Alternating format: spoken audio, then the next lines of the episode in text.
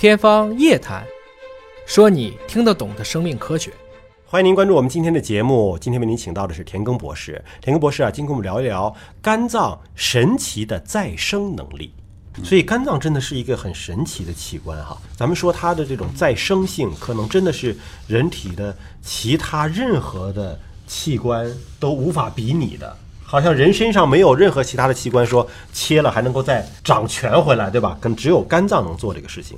那么肝脏除了有很强的再生能力之外啊，它还有什么样的能力啊？肝脏再生的话，第一从它启动来讲，它是一个很神奇的现象。嗯，其实如果我们肝脏没有受到，呃比如说是外伤啊，或者切掉一部分啊，没有受到这一种因素的刺激的话，那么正常人的肝脏细胞它是一种长寿命的细胞，正常平时的状态下它是极少见分裂的，哦极少增殖的。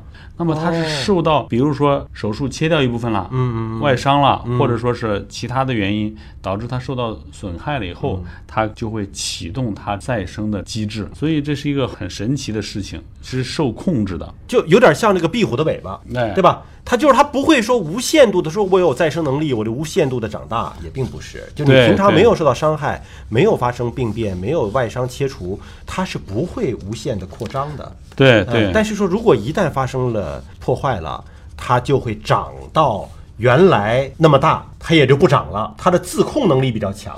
对，您刚才讲的是反映了，就是第一，它启动嗯是一个非常复杂的一个机制，它受调控的；再一个，当它涨到一定的情况的时候，它又停止再涨了。嗯这同样是一个非常微妙的一个非常重要的调控机制。反过来，你设想，如果它要是逐渐长大，永不停止，这也是非常非常可怕的那肚子越来越大了，对，是吧那？变成肿瘤了，那也不行另外一个可怕的事情了。对对对对所以这都非常神奇。所以反过来想这件事情，即便是移植的肝脏，它也遵循这样的规律嘛，就是说长到一定的规模够用了，就不再长了，不会说疯狂的生长，是对吧？对对，嗯它也不会无限制的增长。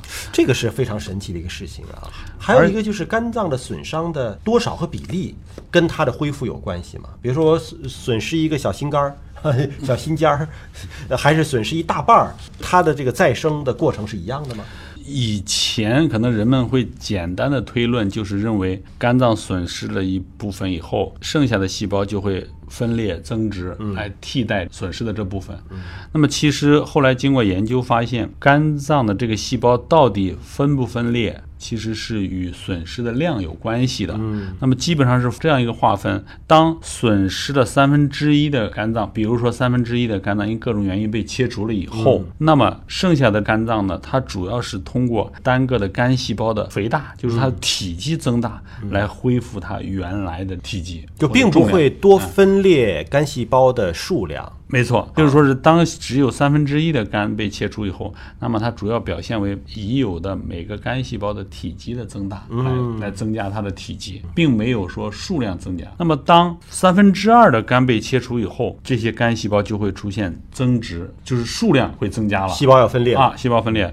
当发生百分之八十或者九十的肝脏被切掉以后，那么它胆管上皮的细胞就会重新还原，变成叫组细胞，去分化成组细胞。这种组细胞它的分裂能力是非常强的，它会重新分裂，不断产生新的肝细胞来恢复这个肝脏。你损失的肝越多，可能这个肝的再生的意愿就越强烈，是吧？你看，哪怕是损失到了百分之八十到百分之九十的肝脏，剩下的那一点儿还是可以重新长出一个新的肝脏来。确实是这样的一个现象。我觉得这肝脏的再生能力实在是太强了啊！那么这个肝细胞的再生期间，它要经历怎样的一个过程？其实刚才我们谈到了，就是首先的话，主要经过三个过程。第一个就是它首先要启动我们肝脏受到损伤以后，它如何启动这样一个修复的程序？其实这个在生物学上是非常复杂的，在医学上。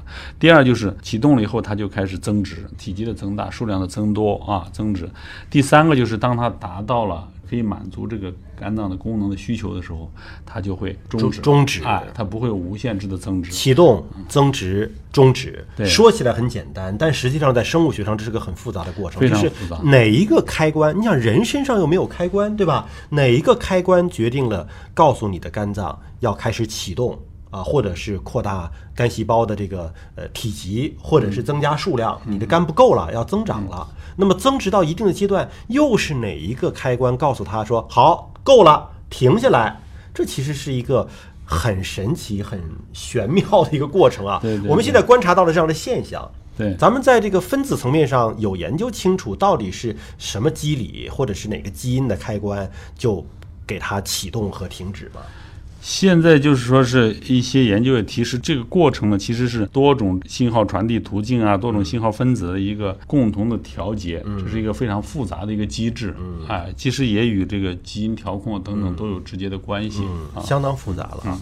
感谢田根博士来到我们的节目，那么我们期待着下次田根博士来到节目当中呢，继续给我们带来有趣的临床医学的小故事。下期节目时间我们再会。